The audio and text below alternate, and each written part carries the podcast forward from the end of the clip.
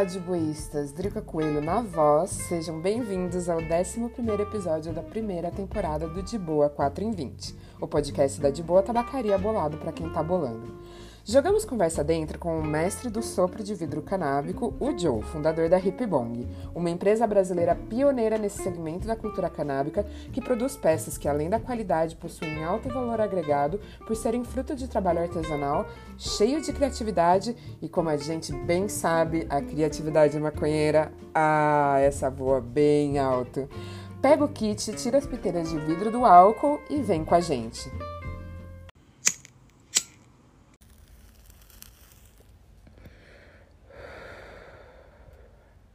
Salve, Joe! Muito massa ter você aqui com a gente, representando a família Hip Bong. É um prazer, sinta-se em casa. Ah, obrigado, Drica. Valeu pelo convite aí, vocês. E vamos aí falar de vida, então, né? Demorou. Bom, vamos começar do começo, então, aqui nesse gancho 1 e falar da Hip Bong mesmo. Como que a Hip Bong brotou no mundão, Joe? Sim, então, tudo começou na minha época de escola. É, eu odiava escola, ia mal, já tinha repetido de ano, estava lá no segundo colegial já. E aí eu comecei a pensar o que eu ia fazer na minha vida, não sabia o que eu ia fazer. E, e aí eu fui naquelas lojas do centro que tinha no começo, que vendia a Lions, algumas coisas assim, que vendia é, algumas coisas, aos artigos de ganja. Hum. Aí eu falei, ah, acho que eu vou ter uma tabacaria, alguma coisa assim nesse estilo. E aí a primeira coisa que eu pensei foi o nome. E aí me veio o Hip Bong. E, e nessa época eu fazia muito bong também, de caixinha de suco, os bongos caseiros em casa. E eu sempre fazia, minha mãe jogava fora. Eu fazia outro, minha mãe jogava fora. E aí eu fui, fui ficando bom nisso, né? Em fazer os bongs.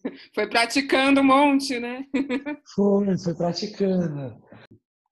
E aí, eu, quando eu, no segundo colegial, eu, eu acabei fazendo uma viagem para o Canadá, eu ia passar lá um tempo, e eu acabei sendo, fui pego com maconha lá e tive que, fui expulso do programa de intercâmbio.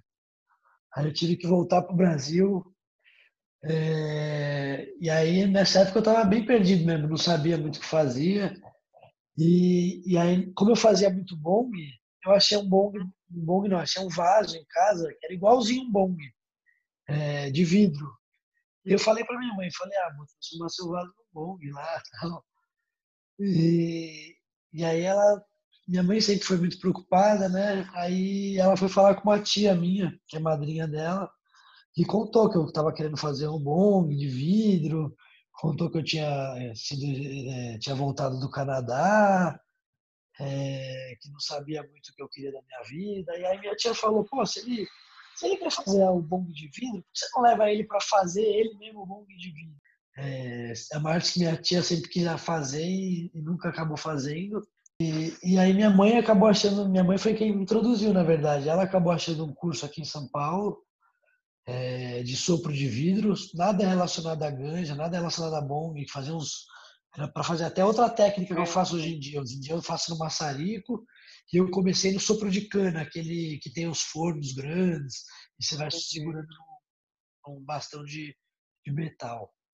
E aí, quando eu fui fazer esse curso aí, a primeira vez que eu fui, eu já me apaixonei. Eu falei, nossa, não sei nem se eu vou fazer bom demais, mas que eu vou trabalhar com vidro, eu vou, né?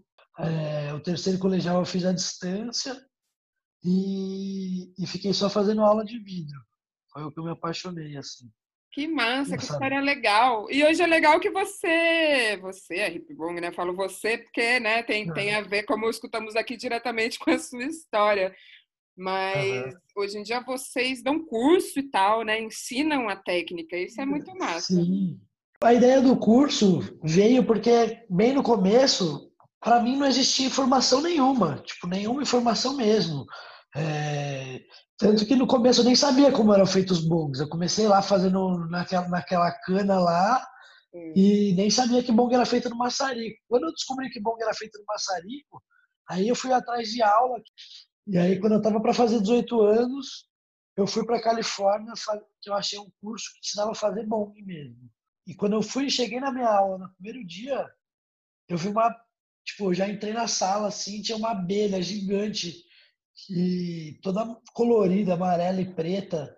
Eu fiquei olhando um tempão para aquela peça e aí veio o dono do que ia me dar aula lá, o, o dono do ateliê, e falou: Nossa, você gostou dessa peça? Eu falei: Nossa, muito bonita, tal. Ele falou: ah, você sabia que é um pipe também?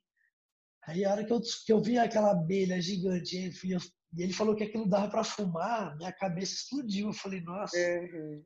que, que coisa legal. cabulosa. Que e... massa! Aí que eu comecei a entender um pouco sobre esse esse mercado do vidro que não, ninguém sabia aqui no Brasil que tinha isso. Tipo, Vocês são pioneiros. Não no sopro de vidro, né? Mas no sopro de vidro canábico, sim. E aí, quando eu voltei para o Brasil, depois de estudar bastante essas coisas, eu falei, pô, acho que as, as pessoas têm que aprender isso. Eu sozinho aqui no Brasil não vai expandir a cultura, né? Precisa ter outros sopradores de outros lugares também para a cultura se expandir, para a informação chegar, né? Legal. E, a gente começou a dar os cursos, muita gente foi se interessando. Legal demais. É, é importante, né, isso que você falou. Quanto mais gente, mais é, a cultura ela se expressa, né?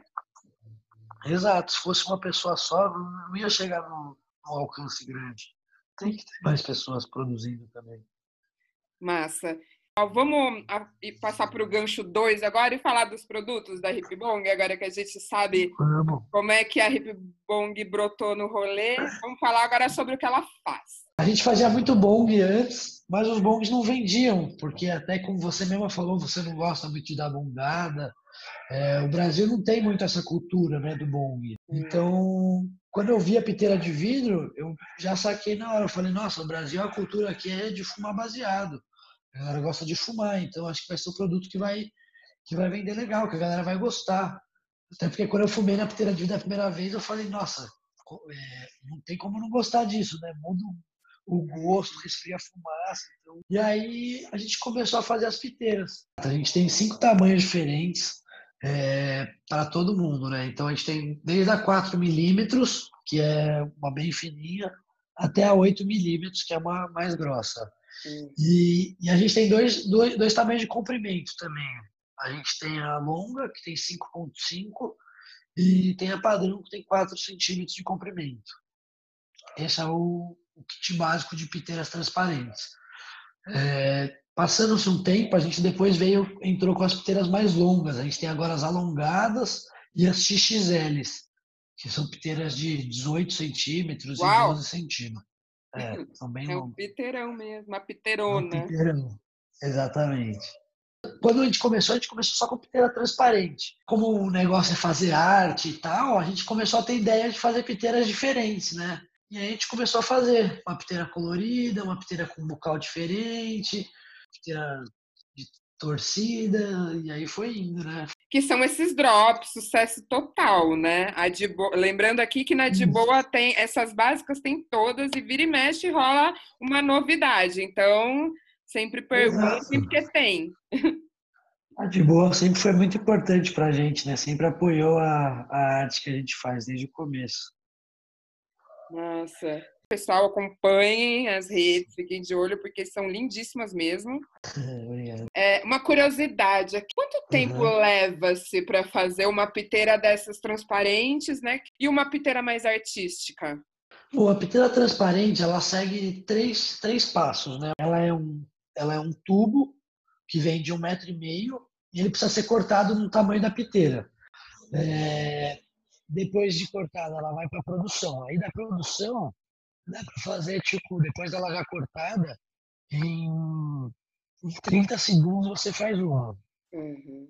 É, e aí, depois de feita a piteira, tem a parte da adesivagem ainda. Ela vai para adesivagem e para o forno, uhum. onde ela queima o adesivo e gruda na piteira. Cada, cada um dos processos deve durar uns 30 segundos para fazer cada uma, então um minuto e meio, assim, dois minutos para fazer uma piteira do começo ao fim. Né? Uhum. E uma piteira colorida já, uma, é, aí varia muito, né? Uhum. Tem piteira que demora uma hora para você fazer sozinho, assim, e, e umas piteiras que demoram, sei lá, meia hora, ou uma piteira bem, bem detalhada, assim, pode chegar até três horas, por exemplo, também. Porque acontece muito de fazer, às vezes, processos, não é três horas direto, mas você faz um processo, aí deixa no forno um tempo, vai fazendo outra coisa, aí depois encaixa nessa outra peça. E cada um dos passos não é seguido que você faz, né? Uhum. Nossa. Vamos falar mais das artísticas, que são coisa linda de se ver. Conta, Joe, qual que é a piteira que você falou, nossa, essa obra-prima? Ah. É difícil, né? Sim, eu gosto muito de daicro, que é, é um material que brilha junto com o vidro. E, então, teve uma laranja que eu fiz com daicro, que é uma das que eu mais gosto. É, e teve uma outra roxa também com daicro, que é uma das que eu gostei muito. E agora também tem um monte de artista, né, fazendo. Eu imagino que sai, sai, muita coisa, né? Sai muita coisa. Por exemplo, as últimas que o Mendoncinha fez de Lego, eu achei muito criativa, muito bonita. É, o Brunão com as Big Wag dele. O, o Nick também faz piteiras é, únicas, né? Então, cada artista está tomando seu rumo. Que, o que o que é o mais legal, né? Cada artista ganhar a sua identidade. Legal, legal. É, arte, né? Vamos falar também das collabs. Tem várias, né? E são um sucesso, assim, das vezes que a gente colocou lá na, nas, nas, nossas redes, até mesmo o movimento na tabacaria, sempre, nossa, é, agita demais, assim, né? Pois é, as collabs é, até começaram lá, no, lá com o Fumelier, é, uma pessoa que sempre me deu muita ideia, muita, sempre ajudou aqui. E agora a gente fez com a Escola Fun também, que pô, sempre está comigo aí, é, meus amigos. É muito bom fazer collabs com pessoas que você conhece, né? A gente fez com a Cultura Deb agora também. É... Então, as collabs sempre fizeram parte da história da Hip Bong, assim, foi coisa que ajudou também a impulsionar, assim, várias marcas começaram a fazer collab com a gente. E fazendo collab também você expande os dois lados juntos, né? São duas marcas impulsionando uma a outra, trabalhando junto. Então, é uma coisa que eu sempre gostei de fazer. Então, é uma criação em, em conjunto também, né? Não é só uma peça que você está fazendo, você tá, você tem opiniões de fora, não é só uma coisa que, que vai ter o seu estilo, é uma coisa que são dois estilos juntos. O, o, a collab com a Esquadra Fum, além da collab, teve é, toda a criação da caixinha, a, a junção dos logos, que para mim foi uma coisa que ficou incrível. Ficou mesmo. É, é uma coisa. É tudo pensado, né? Cada detalhe é pensado. Parabéns, ficou legal demais mesmo. Acho que é um universo bem rico, acho legal a gente se dedicar um pouco a falar sobre a arte do sopro mesmo. Focar um pouco uhum. nisso no gancho 3, bora? Bora. O valor agregado do artesanal é bem marcante, né, Joe? Sim. É, é, é o que eu falei, dá, dá o, o, a vida do artista na peça, né? O, o, estilo do artista na peça. Então, quando eu comecei, eu não tinha nada relacionado à ganja. Fui, fui uhum. fazer vaso, entendeu? É uma coisa que é muito bonito de se, se ver aquele vidro derretendo, tomando forma, aquelas formas que ele faz, as cores. Para mim, as cores, nossa, é psicodélico, atrai muito. Fora é... da cultura canábica, então, desse universo, que referência, assim, que te inspira? Tem, tem um artista que eu já tive aula com ele, ele é super famoso lá de Murano, chama David Salvadori.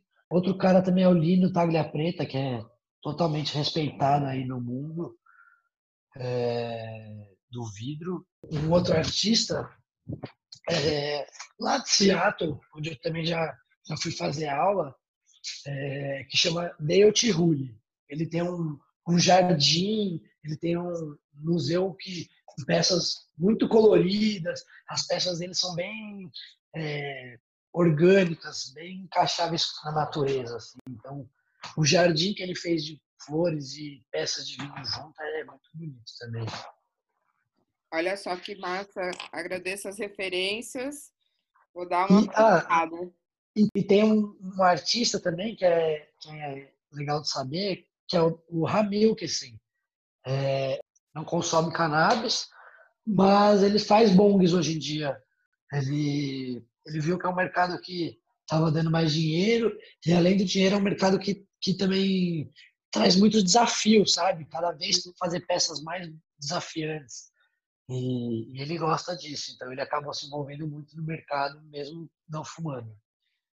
Legal. Ô, Joey, tem alguma referência feminina para dar? Ó, tem duas artistas femininas que são muito fodas, que é a Amber Pellegrini e a Emily Marie. Essas duas, é, eu já conheci elas num, num, evento que eu fui de vidro e achei o trabalho delas demais também, assim, muito, muito foda. E... Essas referências de mulheres, elas já fazem parte da cultura canábica ou ela ainda naquela referência do vidro Sim, modo cultura... geral? Não, da cultura canábica, essas duas aí. Massa. Então já cruzou. Acho interessante a gente falar desse cruzamento, né, da cultura canábica com a arte de soprar vidro, né? São duas uhum. coisas que uma bebe da fonte da outra, né? Como você disse. Isso. A, a cultura canábica, ela foi um renascimento para o vidro. Era um mercado que estava se perdendo muito, estava acabando os vidreiros. Né? Quando começaram a fazer os bongs e fazer esses bongs artísticos, cada vez mais pessoas começaram a fazer. E, e, o mercado renasceu. E também com tudo isso está rolando nesse processo todo o interesse das pessoas, né? Não só de pessoas que trabalham com isso, mas de apreciadores, né, Joe? Exatamente, é uma arte muito bonita, é uma coisa que encanta mesmo, é, é dá para ficar olhando um tempão. A gente ficou na vitrine da de boa, passava pessoas que você via que só estavam olhando assim por causa do vidro. A hora que viu que era alguma coisa de maconha assim, já até olhava meio diferente. Aí você ia conversar, a pessoa, nossa, o que, você está fazendo? Ah, é um bong. Nossa, né? ficava sem reação, assim. Ai, massa. É... Mas foi muito legal. Tivemos pô, bastante pessoas que falaram, assim, para assistir mesmo, pessoas que estavam interessadas no, no trabalho de, de fazer os bons. Show. Vocês fazem bastante ações assim, de sopro ao vivo tal? De mostrar os processos? Antes de tudo isso acontecer, né, de Covid, a gente sempre soprou muito em festa, festa rave, né? É, festival de música. Fomos para o universo paralelo já fazer sopro ao vivo, é, Anacan, várias, várias festas que tem por aí. E é muito legal soprar ao vivo, porque Aqui no ateliê é uma coisa, você está sozinho ali. Quando você vê a galera realmente interessada no seu trabalho, dando valor, dando, querendo quase entrar no fogo, é muito legal de, de presenciar isso. Massa. Acho que agora que a gente já falou como a Hipbong surgiu, os produtos, a arte que está por trás desse universo do vidro e o encontro dessa arte com o universo canábico, eu acho que a gente pode passar para essa pauta e falar da ponta que está com a Hipbong na boca mesmo, ou seja, Vamos conversar sobre o interesse do público brasileiro no gancho 4. Aqui da tabacaria, o que a gente pode dar de feedback é que o interesse tem aumentado cada vez mais mesmo. Eu queria saber as suas impressões sobre esse boom. A gente está também acompanhando aqui é, o crescimento total. Como eu falei, quando eu comecei, muitas poucas pessoas sabiam desse mercado, né? E, é uma coisa que está as pessoas estão começando a conhecer agora.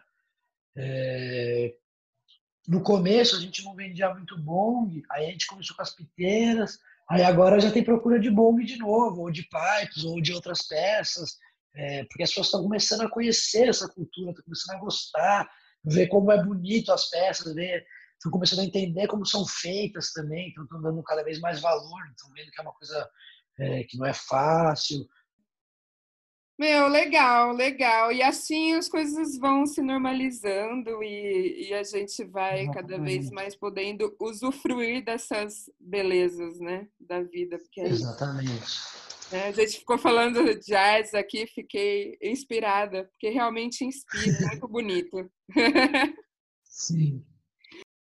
É, outro fator que dá para dizer que é um termômetro desse sucesso, não só no interesse, bem como na compra desse tipo de parafernália, são os leilões, né, Joe? É, os leilões, eles são bem interessantes, né, porque são peças únicas, peças se esforça mais, e, e, por elas serem únicas, tipo, bastante gente quer elas, é muito difícil precificar isso. Então a gente deixa para a galera dar valor a ela e, e mostrar o interesse em cada peça. Bem interessante, como disse, é um super termômetro de que a coisa pegou mesmo. Qual foi o maior lance até hoje, Joe?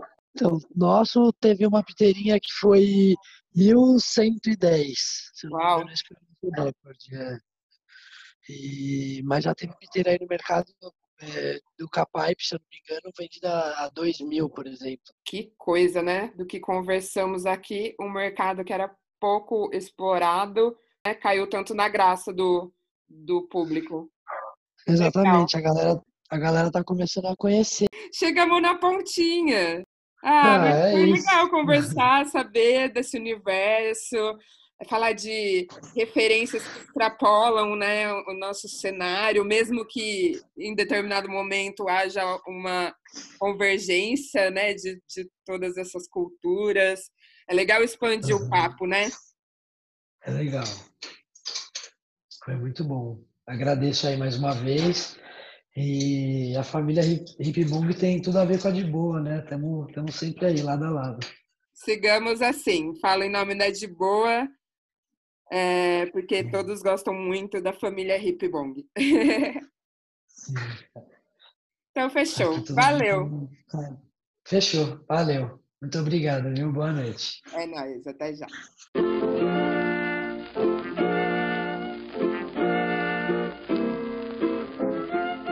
Muito interessante esse universo do vidro em rede e muito massa acompanhar que essa cultura está se expressando nas bandas de cá. Deu para ver ao longo do papo que é só progresso.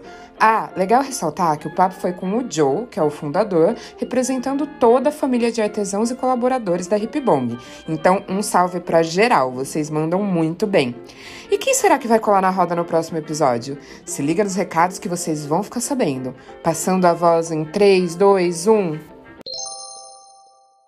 Oi, de boa, bom dia. Só passando mesmo para deixar essa mensagem de incentivo, fortalecer esse círculo tão bonito que vocês criaram com os podcasts. E nós aqui escutamos todos até hoje, inclusive o de ontem da Tríade. Parabéns pelo belo trabalho, viu? Aqui quem fala é o Ricardo. Depois, para quem quiser conferir nosso Insta, é High Spirit Brand. Um abraço, pessoal. Salve, salve de boístas! Aqui é a Poli, da Blazing Beauty, para avisar que no próximo episódio eu vou estar tá aqui no podcast conversando com vocês sobre cannabis e beleza. Vai ser um papo bem bacana e eu tenho certeza que vocês vão gostar. Até lá! Aê, valeu Ricardo pelo feedback, vida longa e próspera para sua iniciativa. E Poli, muito massa te receber aqui no De Boa 4 em 20. Com certeza, expandindo o papo em outras possibilidades do universo canábico, vai ter um montão de assunto para nossa comunidade subir uma boa conversa para Cuca. E galera, agradecemos a audiência. E quem ainda não nos acompanha, fica o convite de se juntar aos deboístas. Sigam a gente no Instagram através da arroba deboa.tabacaria. E antes de encerrar, mais um recado importante. Consultem com a nossa equipe a disponibilidade dos produtos mencionados no nosso podcast em nossos canais de atendimento. E se você está sentindo falta de algum artigo na loja, sinaliza pra gente. Até já!